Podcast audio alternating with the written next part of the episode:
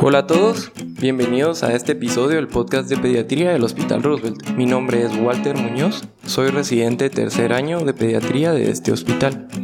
Antes de empezar, quiero recordarles a todos los que nos escuchan que este podcast no es una consulta médica.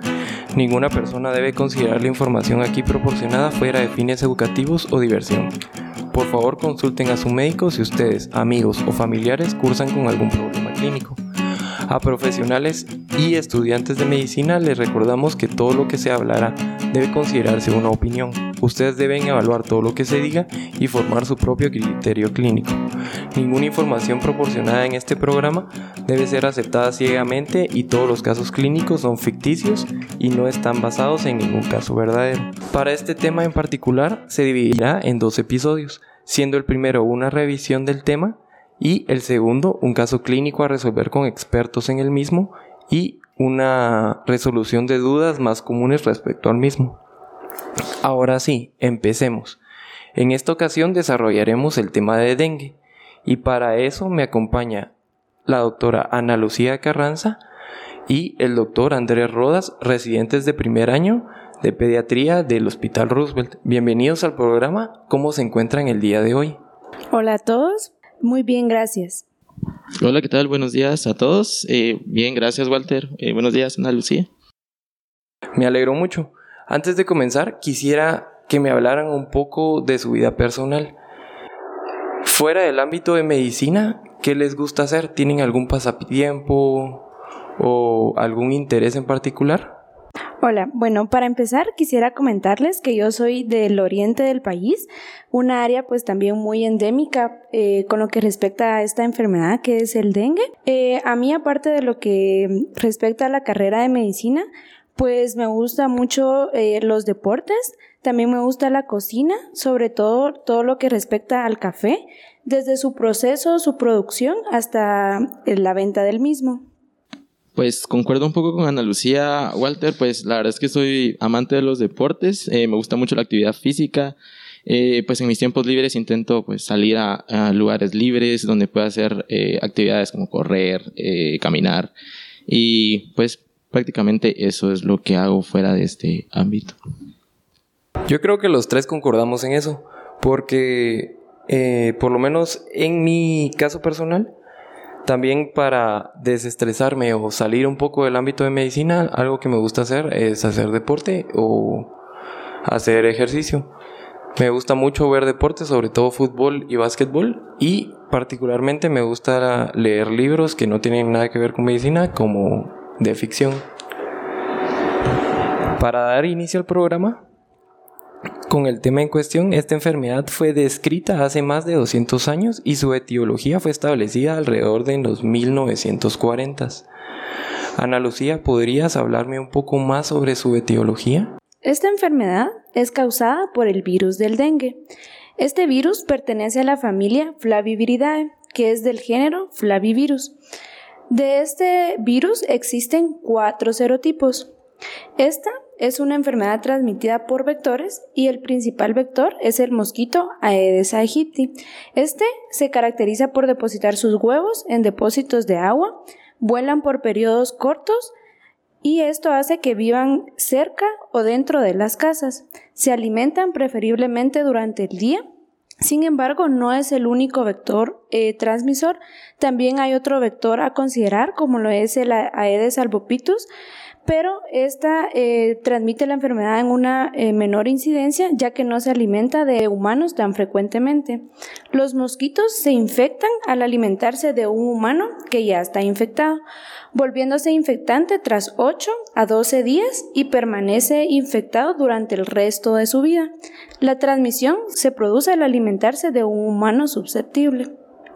Interesante. Esto quiere decir básicamente que la epidemiología está basada en un ciclo de humano-mosquito humano.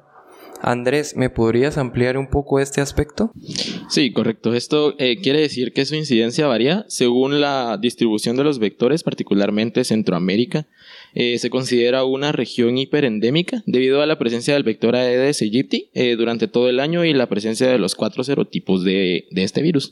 Muy bien, perfecto.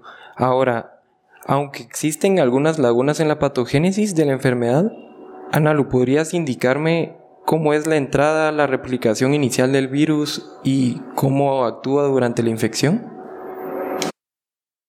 Sí, como habíamos mencionado, tras la picadura del mosquito, el virus entra a la circulación y va a presentar un tropismo hacia células como monocitos, macrófagos y células dendríticas. La unión a la célula pues es mediada por una glicoproteína viral que se une a receptores en la superficie celular, como la heparin sulfato o las lecitinas. Mediante la unión a estos receptores de inmunoglobulinas, ante la presencia de anticuerpos contra la misma glicoproteína, como sea la glicoproteína E o proteína PRM. El virus se internaliza por endocitosis y libera su ARN, el cual es traducido para generar proteínas virales que son ensambladas en virones inmaduros que al incidir el heterodímero formado por E y pre-M se produce un virón maduro. Tras un periodo de incubación de 5 a 9 días, se produce la viremia, que esto va a marcar el inicio de la respuesta del sistema humoral, dirigida contra el precursor de la membrana pre-M, proteínas estructurales de la envoltura viral, como la envoltura E, y la proteína no estructural NS1. Impide la unión del virus a receptores de superficie celular e inhibición de la endocitosis, lisis de células infectadas por linfocitos CD8 y complemento. Muy bien, según lo que explicaste en este momento, parece la patogénesis de una infección común, pero ¿qué pasa en una segunda infección o por qué es tan preocupante esta enfermedad al final? ¿Me podrías explicar, Andrés? Bueno, pues lo que ocurre eh, durante una segunda infección es el segundo eh, serotipo infectante este presenta secuencias de aminoácidos homólogas, lo que permite reacciones cruzadas con las células B de memoria y linfocitos T, generados en respuesta inmune que no tiene la capacidad de neutralizar el nuevo virus, presentando eh, patrones alterados de la liberación de citocinas y eh, por la facilidad de unirse a receptores de inmunoglobulinas con anticuerpos contra las proteínas del virus. Esto genera un aumento de la infección, favoreciendo el desarrollo del dengue con signos de alarma. Interesante, esto quiere decir que entonces la segunda infección va a ser generalmente mucho más grave. La infección generalmente se puede presentar de manera asintomática hasta una gran variedad de manifestaciones clínicas. Ana Lu, ¿podrías ayudarme a desarrollar este aspecto?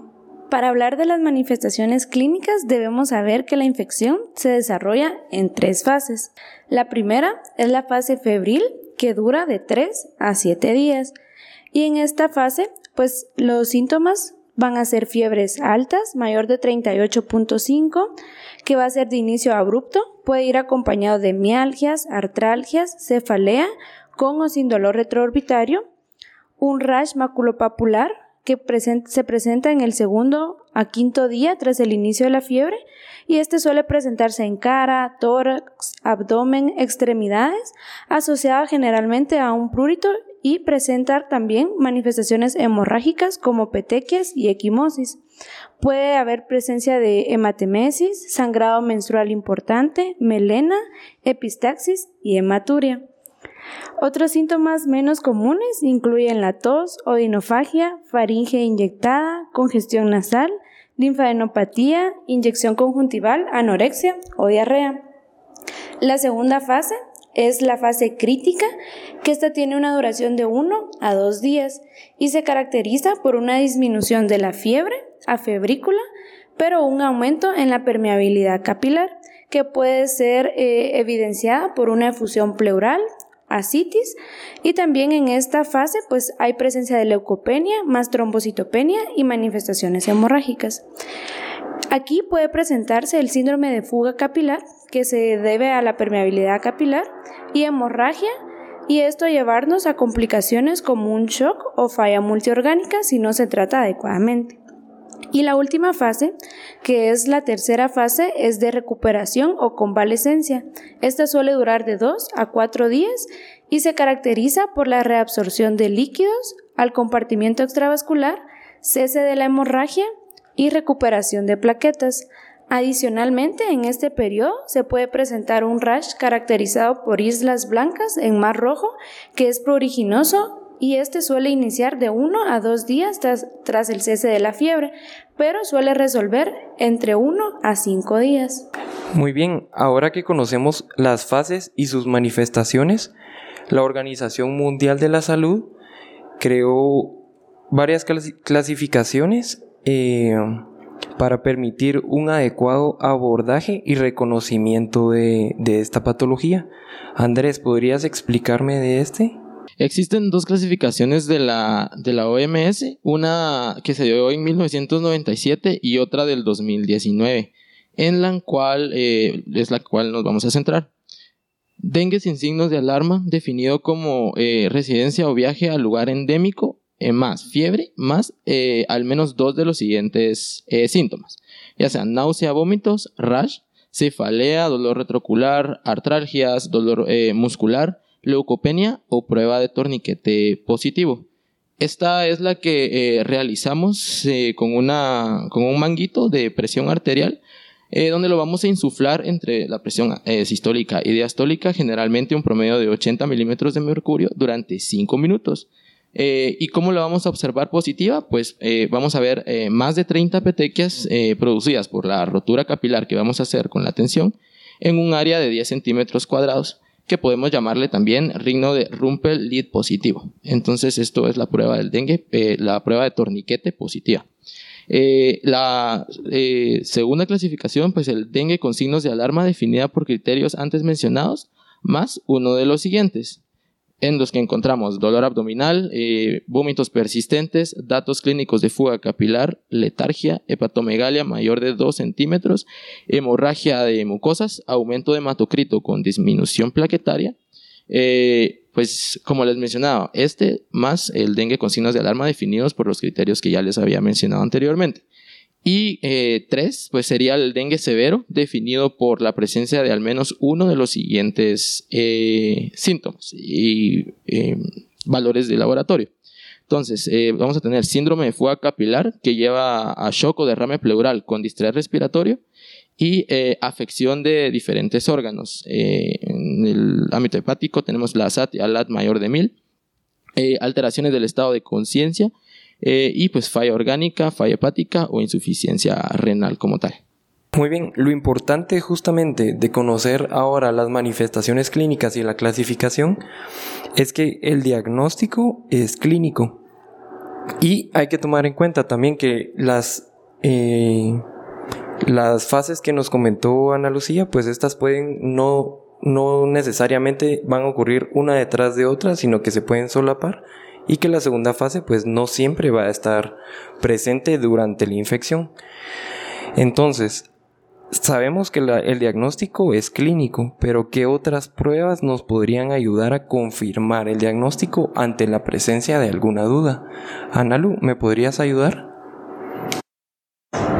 Claro, como les comentaba a mis compañeros Andrés y Walter, pues la el principal diagnóstico se va a hacer con la clínica, pero podemos ayudarnos de otras pruebas serológicas y confirmar eh, la presencia de la enfermedad por medio de detección de componentes viral o indirectamente mediante una serología. Durante los primeros cinco días de la enfermedad, podemos realizar el diagnóstico mediante una reacción de cadena de polimerasa con la identificación del ARN viral o bien de antígenos virales como el NS1, que este tiene una sensibilidad del 90% en una primera infección y hasta de un 60-80% en una segunda infección. También podemos ayudarnos de las inmunoglobulinas M, que se detectan en un 50% alrededor del tercer a quinto día de la enfermedad, y este suele aumentar al 99% para los 10 días de la enfermedad. Sin embargo, su pico máximo es a las dos semanas después del inicio de los síntomas y tiende a disminuir hasta niveles no detectables entre el segundo y tercer mes. Mientras que la inmunoglobulina G puede ser detectada desde el quinto a séptimo día de la enfermedad y puede permanecer positiva el resto de la vida. Esto quiere decir, o es importante justamente lo que tú mencionabas, conocer o hace recalcar siempre la importancia de la anamnesis en un paciente, ya que esto también nos va a ayudar no solo a hacer el diagnóstico, sino a saber qué prueba confirmatoria para el diagnóstico, solicitar. Ahora, avanzando eh, en la enfermedad, antes de entrar al tratamiento, quisiera que me comentaran eh, medidas para evitar su contagio, ya que esta es una enfermedad prevenible. Andrés, ¿me podrías ayudar en este tema? Efectivamente, Walter, eh, como una enfermedad que se puede prevenir, tenemos algunas medidas eh, personales, ¿verdad? El uso de repelentes es muy importante, sobre todo en aquellos que tienen los siguientes compuestos, como nos mencionan las guías. El DEET, que es el gold standard, que tiene una concentración de alrededor de 25%, eh, y pues produce una protección hasta de por 5 horas. Nos mencionan otro, el eh, picaridín, eh, que tiene un compuesto derivado de la piperidina de la planta. Tiene menor duración de acción que el anterior, aunque su eficacia también es bastante similar. Y tenemos también el PMD, ingrediente activo en el aceite de limón de eucalipto, tiene eficacia también del 50% preparado con DEET y eh, su duración es menor, aunque su eficacia también está comprobada. También tenemos la vacuna eh, Denvaxia, que es la vacuna que incluye las proteínas de membrana de cada virus del dengue codificados en la estructura genética del virus de la fiebre amarilla. Eh, pues esta está recomendada en países endémicos, en, en, pacientes de 9 años en adelante con serología de infección previa administrada en, tres dosis, eh, de 0, 6 eh, y 12 meses. Em, la eficacia general eh, comentada de esta vacuna fue de 57 a 61% y la eficacia para el dengue hemorrágico o con signos de alarma fue de 80 a 95%, con mayor eficacia para el serotipo 3 y 4 en un 75%, el 1 en un 50% y el 2 en un 35 a 42%. Eh, también se pueden implementar proyectos para el control de vectores, entre los cuales se pueden, eh, eh, podemos poner en práctica pues, el eliminar los reservorios del vector eh, pues eliminar los sitios de acumulación de agua dentro de nuestras casas o dentro de los sitios de trabajo, el control de la larva, que también es muy importante, el uso de eh, copépodos de, que se alimentan de la larva de los mosquitos dentro de las eh, acumulaciones de agua. El control endosimbiótico también, pues es importante la liberación del mosquito, de los mosquitos infectados con Wolbachia, una bacteria intracelular que disminuye la susceptibilidad del mosquito de contraer esta infección por dengue. Eh, cuya eficacia también eh, general fue de 77% y la eficacia contra el dengue con necesidad de hospitalización fue de 86%. Pero pues aún es necesario evaluar la durabilidad de la protección y eh, producir estos resultados con otros contextos, ¿verdad? Pero en general pues son maneras en las que podemos prevenir este contacto con la enfermedad. Perfecto. Entonces, importantes a todos los que nos escuchan que siempre que utilicen un repelente, pues vean en los ingredientes que esté alguno de estos componentes que tú mencionaste y tomar en cuenta siempre lo, el control el control de los vectores. Ahora finalmente, Ana Lucía, ¿me podrías hablar sobre el tratamiento? Por supuesto. Para la enfermedad del dengue, lo principal, como habíamos comentado, es el reconocimiento de los pacientes que cursan con signos de alarma o bien una enfermedad severa para que estos puedan recibir un tratamiento eh, temprano y oportuno. El tratamiento se basa principalmente en medidas de soporte, orientado a disminuir los síntomas y mantener el volumen intravascular adecuado, ya sea mediante rehidratación oral en casa o bien una rehidratación intravenosa en un centro hospitalario. Con todos estos pacientes que están ingresados a nivel hospitalario, es muy importante la reevaluación continua del hematocrito y el estado clínico del paciente para orientar nuestro tratamiento en base a eso. Entonces con esto damos finalizado el, podcast del día de hoy y eh, les agradezco a ambos, tanto a la doctora Ana Lucía Carranza y al doctor Andrés Rodas, por acompañarme en este episodio y dar tan muy buena información. Con esto damos terminado el episodio del podcast de pediatría y los esperamos para el próximo episodio en donde como les había mencionado hablaremos sobre un caso específicamente del dengue ya con doctores expertos en el tema y resolveremos algunas dudas siempre acerca del tema. Muchísimas gracias y los vemos en el próximo episodio.